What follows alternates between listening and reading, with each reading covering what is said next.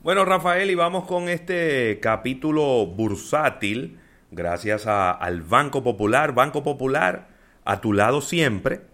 Y, bueno, eh, tenemos que hablar de... yo te tengo por aquí dos noticias. Una buena y una mala. Como el, vamos, a, arrancar con las malas adelante, que yo tengo una mala también, a ver si es la misma, ¿no? Ah, bueno. Pues eh, tengo una mala y es que siguen los problemas en las aerolíneas. Ahora, este es un problema que viene en las aerolíneas de Latinoamérica. Así es. Y es que la TAM, esta aerolínea... Eh, chilena. ¿Eh? Chilena, la TAM.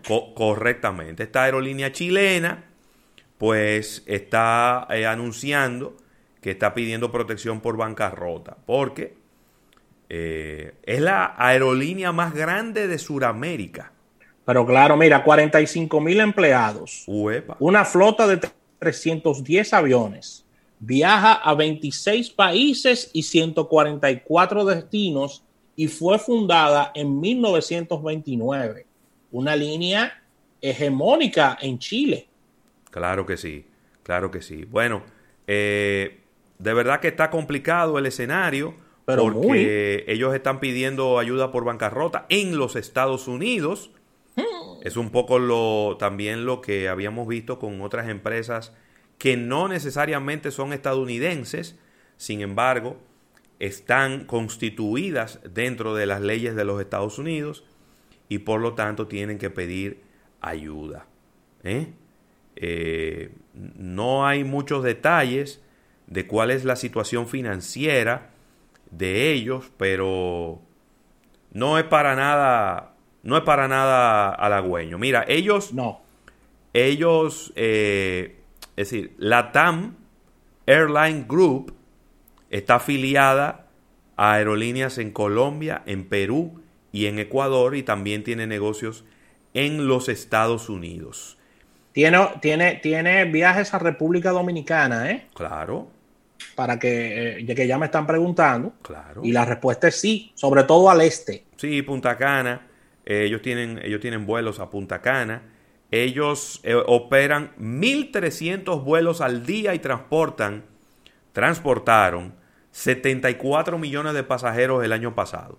Es malo. No es una, no es una línea aérea pequeña. No, es la línea aérea más grande de Sudamérica, la TAN. La TAN. Eh, así que esa es una, muy mala noticia.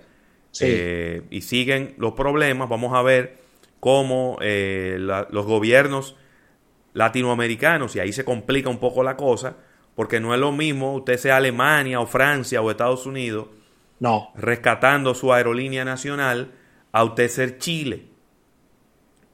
Es verdad. que por más grande que pueda ser dentro de nuestro ambiente latinoamericano, no es un país que pueda coger dos mil, tres mil, cuatro mil millones de dólares para rescatar una aerolínea. independientemente de que ellos están declarando en bancarrota en Estados Unidos, al gobierno chileno no, no lo salva nadie con ayudar a esta línea aérea. Claro, pero ¿hasta dónde puede? ¿Hasta dónde puede ayudar a esta aerolínea? Porque ahí es donde está el, el, detalle. Ellos van a querer ayudarla, pero ¿dónde van a sacar los cuartos? ¿De dónde saca el gobierno de Chile? Digo, yo estoy asumiendo, ¿verdad? El tamaño del gobierno, el Producto Interno Bruto de Chile. Claro, claro. Que no es verdad que Chile va a coger 5 mil millones de dólares para rescatar una aerolínea, cuando ahora mismo tiene otros problemas que son igual o quizá más graves que el de, que el de esa aerolínea. Sí. Entonces, es una situación compleja, muy, muy Yo diría 1.800 o 2.000 millones, pero eso es muchísimo dinero también. O sea, todo el dinero del mundo es eso. Así mismo. Entonces, también estamos viendo esta información que, que es eh, relacionado con el índice de confianza del consumidor, que nos viene mm. dado por el Conference Board Consumer, eh, The Conference Boards, que es el que hace el Consumer Confidence Index, aumentó de 85.7 en abril a 86.6 en el mes de mayo. Los economistas encuestados por Dow Jones espera, esperaban que la confianza del consumidor fuera de 82.3 en mayo, es decir, que bajara. Y fue todo lo contrario. Aumentó a 86.6, lo cual hace eh, entender que las expectativas a corto plazo lo que han hecho es mejorar por parte de los consumidores. ¿No? Entonces, eh, hay, que, hay que mencionar esta buena noticia, Rafael, porque dentro de todo, yo creo que las expectativas de la gente eran peores y se sienten ahora que las cosas no están tan mal como ellos pensaban que iban a estar. Y entonces eso le ha generado un poco de confianza. Recuérdense que todo una, no es confianza para salir a la calle a hablar con una gente, es confianza para consumir, confianza para comprar cosas.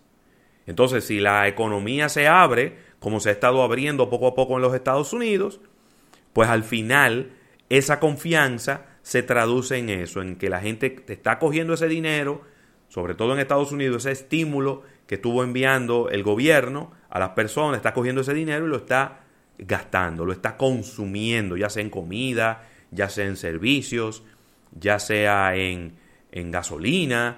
Eh, hay una serie de productos que la gente está consumiendo en este momento y yo creo que eso es una noticia que dentro de un universo de noticias malas, ese es muy bueno.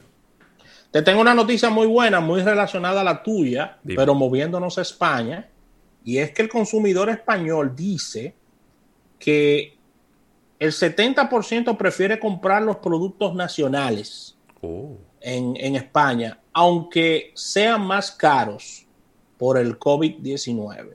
Wow. Esta es la buena noticia, es una noticia eh, muy buena, muy nacionalista por parte de los españoles el 36% de los mismos prefieren comprar online a raíz de la pandemia. Un 52% prefiere el comercio de proximidad y solo un 12% está prefiriendo ir a centros comerciales y a grandes superficies a adquirir sus productos. La mala noticia de todo esto es que, el, que el 67% de los consumidores ha, ha visto disminuir su poder adquisitivo, es decir, está comprando menos cosas a pesar de que está dispuesto a comprar los productos españoles, pero no tiene el dinero o sencillamente está racionalizando el consumo a la hora de dirigirse al momento de compras. Así que ahí está el balance entre las noticias, es decir, los españoles Queremos comprar nuestros productos nacionales, no importa que estén más caros, vamos a consumir lo nuestro, pero no hay cuarto para comprar. En, pocas palabras, ¿verdad? Sí, ya. Y hablando claro, y hablando directo. Y hablando directo, no hay cuarto para comprar. Entonces, ahí está la situación, Ravelo. Mira, déjame ver. Eh, bueno, veo aquí el precio del petróleo que ha aumentado un 34 puntos, perdón, un 3.79% y ahora está en 34 dólares con, 50, ahí. con 51 centavos. El oro. Ya, llegaron, llegaron los barcos a Venezuela. Yo no, de verdad que tú eh. sabes que las noticias que las noticias que mencionan a Venezuela yo trato yo trato de evitarlas porque en la mayoría de los casos son noticias malas.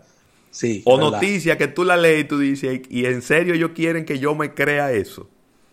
Entonces yo trato de evitar ese tipo de noticias los índices bursátiles están positivos en el día de hoy. El Dow Jones aumenta un 2.78%, el Nasdaq un 1.05% y el Standard Poor's 500 un 1.96%.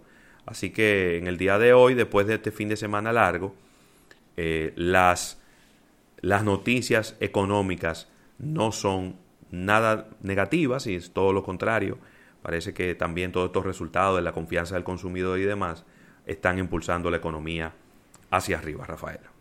Así que con esta información cerramos este capítulo bursátil, dando las gracias a nuestros amigos del Banco Popular, Banco Popular a tu lado siempre. Luego del break venimos con innovación al instante.